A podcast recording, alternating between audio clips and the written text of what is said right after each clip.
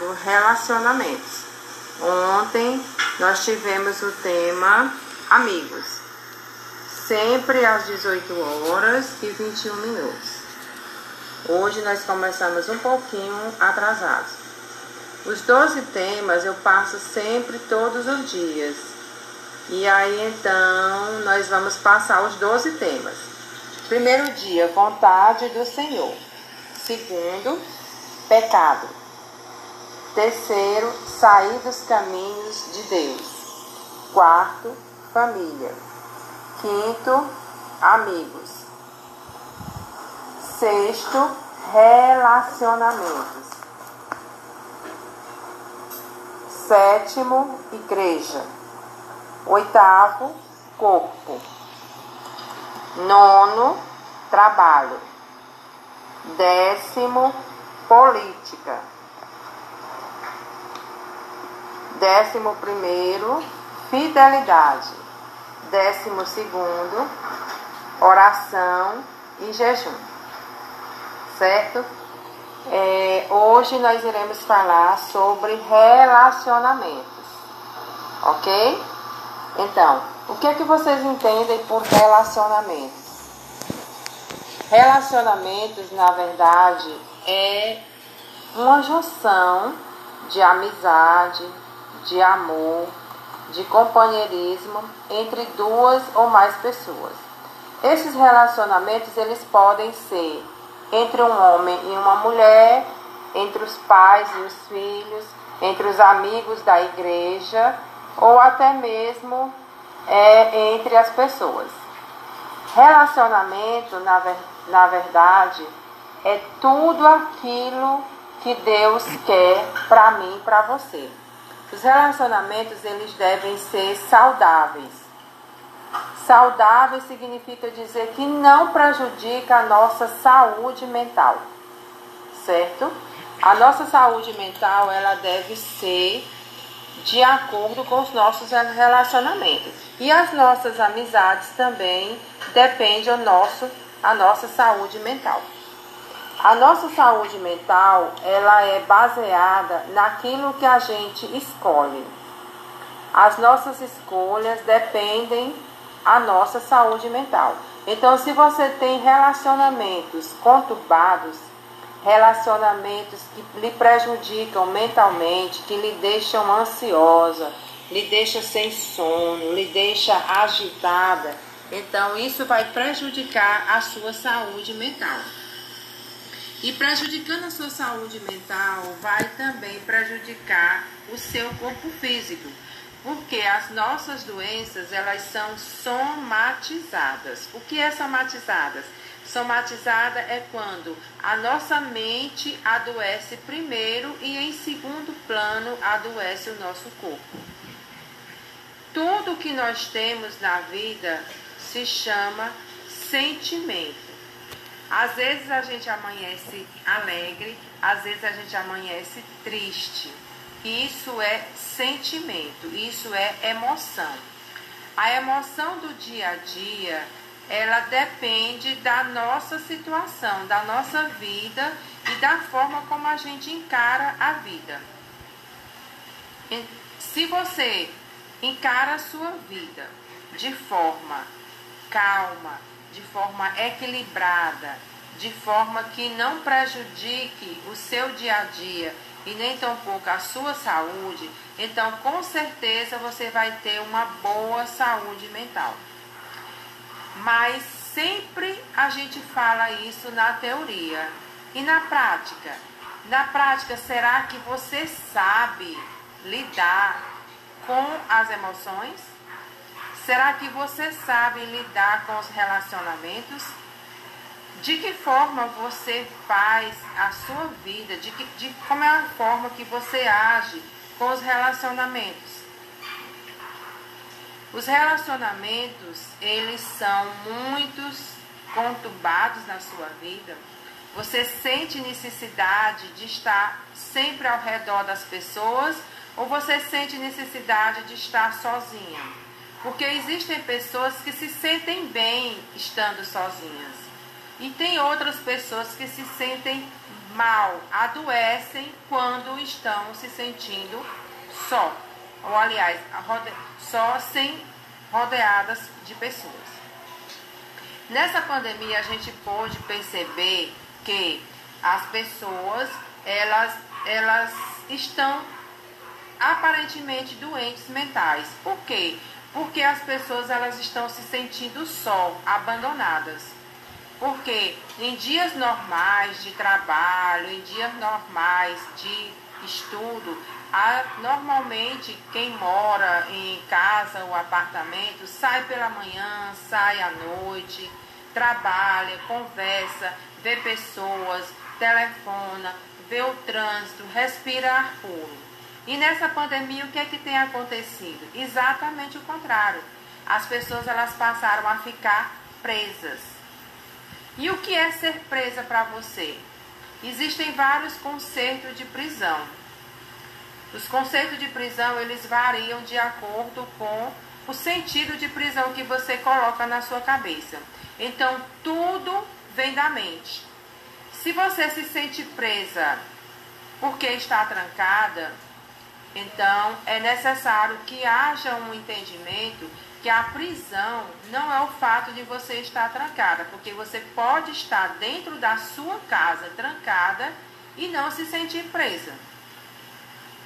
Isso é a, a nossa saúde mental e as nossas escolhas que comandam. E relacionamentos, como é que eu faço, como é, como é que eu melhoro os meus relacionamentos? Os meus relacionamentos, ele depende do meu relacionamento com o Pai Celestial, com Deus. Então, se eu tenho um bom relacionamento com Deus, eu vou ter um bom relacionamento com a minha família. E se eu tenho um bom relacionamento com a minha família, com certeza eu vou ter um bom relacionamento com meu pai, eu vou ter um bom relacionamento com minha mãe, assim também como eu vou ter um bom relacionamento com o meu marido, com o meu namorado e com os meus amigos. Não é verdade? Então, como é que eu faço para ter um bom relacionamento com Deus? A melhor maneira para termos um bom relacionamento com Deus é lendo a palavra de Deus. Certo? Então, a palavra de Deus é o primeiro passo para que a gente possa ter um bom relacionamento com Deus. Essa leitura da palavra de Deus, ela é necessária e ela deve ser diária. Você pode tirar cinco minutos, você pode tirar dez minutos para ler a palavra de Deus. Isso depende do seu tempo. Como é que você está comandando o seu tempo? Como é que você está delimitando o seu tempo? Você determina tempos, tempos para estudar, tempos para ler a palavra de Deus, tempos para conversar, tempo para dormir, tempo para preparar a comida? Porque tudo na vida depende de tempo e de planejamento.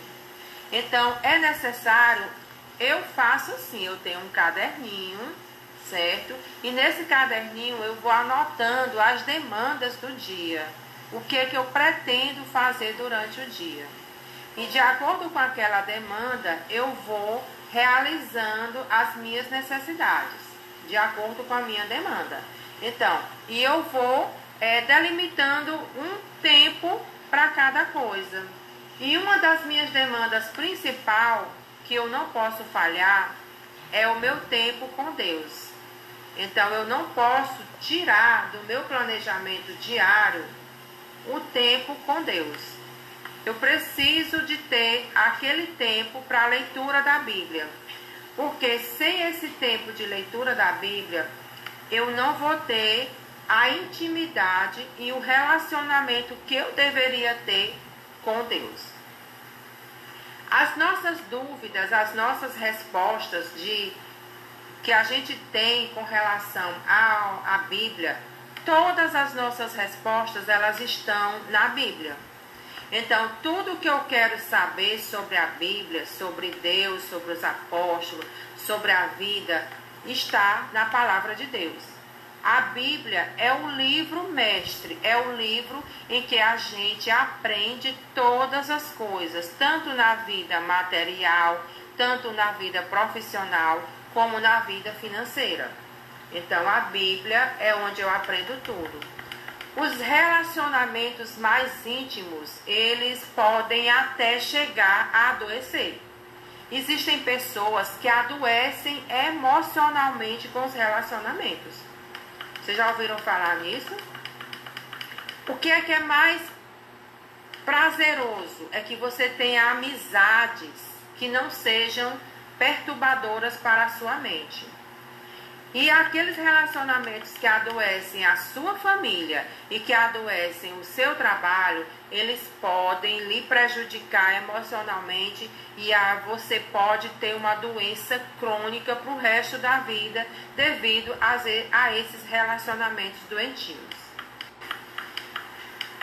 Como na verdade vem uma pergunta que eu quero passar para vocês: como é que eu posso restaurar esses relacionamentos que são doentes, esses relacionamentos quebrados. Como eu posso é, despojar, tirar a mágoa daquelas pessoas que me fizeram mal? Como eu posso buscar o caminho do perdão e tomar de volta, de volta tudo aquilo que o inimigo tentou roubar da minha vida? Essas três perguntas são perguntas básicas para ter um bom relacionamento. Então, relacionamentos quebrados, eles podem ser restaurados. Depende do seu relacionamento com Deus. Relacionamentos cercados com mágoas, eles podem ser modificados através do perdão. Porque a partir do momento que você perdoa uma pessoa que lhe ofendeu, não significa que você tem por obrigação de se relacionar com ela diariamente. Significa dizer que você esqueceu todo o mal que ela fez e que a partir daquele momento você se sente livre daquele mal que foi acometido com você. Terceiro ponto. Terceiro ponto é buscar um caminho da, de volta que o inimigo tentou lhe roubar. Então, o inimigo, a Bíblia diz isso, ele veio para roubar, matar. Da mesma forma, o inimigo age sobre os relacionamentos. Então, os relacionamentos, eles dependem do nosso relacionamento com Deus. E é reconhecendo Deus como suficiente pleno, salvador, que a gente pode ter relacionamento saudável. Somente na presença de Deus é que nós podemos ter relacionamentos saudáveis. Reconhecendo a nossa própria culpa quando erramos, reconhecendo que a gente deve perdoar as pessoas que nos ofenderam e tentar seguir a vida, porque a vida não é só mágoa, não é só tristeza. Lembrando que perdão não é uma coisa fácil. Não é fácil. Eu mesmo sinto, às vezes, necessidade de perdoar. Mas graças a Deus eu tenho a facilidade de esquecer as maldades que as pessoas fazem comigo. Você também é assim? Você tem que aprender que o perdão é necessário. Não podemos, nós não podemos ser de maneira nenhuma verdadeiros cristãos sem o exercício do perdão. O perdão, ele não é uma coisa rara e nem uma coisa difícil de acontecer. O perdão, ele é necessário. Necessário para que você tenha mente saudável, necessário para que você tenha uma vida próspera junto a Deus. Porque Deus mesmo disse em sua palavra que nós devemos perdoar tantas vezes forem necessário. Não é verdade? O perdão, ele é um milagre. Ele é a obra da graça de Deus em nós. É isso que é o perdão. E eu quero desejar a você que está me ouvindo agora que Deus, em sua sabedoria, em seu amor e em seu cuidado, ele possa te dar, te devolver a alegria que você perdeu através de um relacionamento fracassado que você teve da cura do seu relacionamento no banquete da reconciliação. Que o Deus de misericórdia, que o Deus de amor, que o Deus de bondade possa curar todo e qualquer tipo de relacionamento que você teve tóxico. Aquele que te prejudicou, aquele que perturbou a tua mente e aquele relacionamento que deixou você até muitas e muitas vezes sem dormir. Eu agradeço a participação de todos vocês aqui e lembrando que nós terminaremos as nossas lives dia 12 e que amanhã o nosso tema será igreja. Obrigada pela atenção e pelos 21 minutos de lives aqui no Palavra para hoje. Eu vou salvar o vídeo nas minha, nos meus arquivos, não vou colocar no IGTV. E quem se interessar por este vídeo pode me procurar que eu com certeza compartilharei com vocês. Obrigada pela atenção e que Deus dê a você que está me ouvindo agora uma semana plena na presença de Deus. Amém? Obrigada.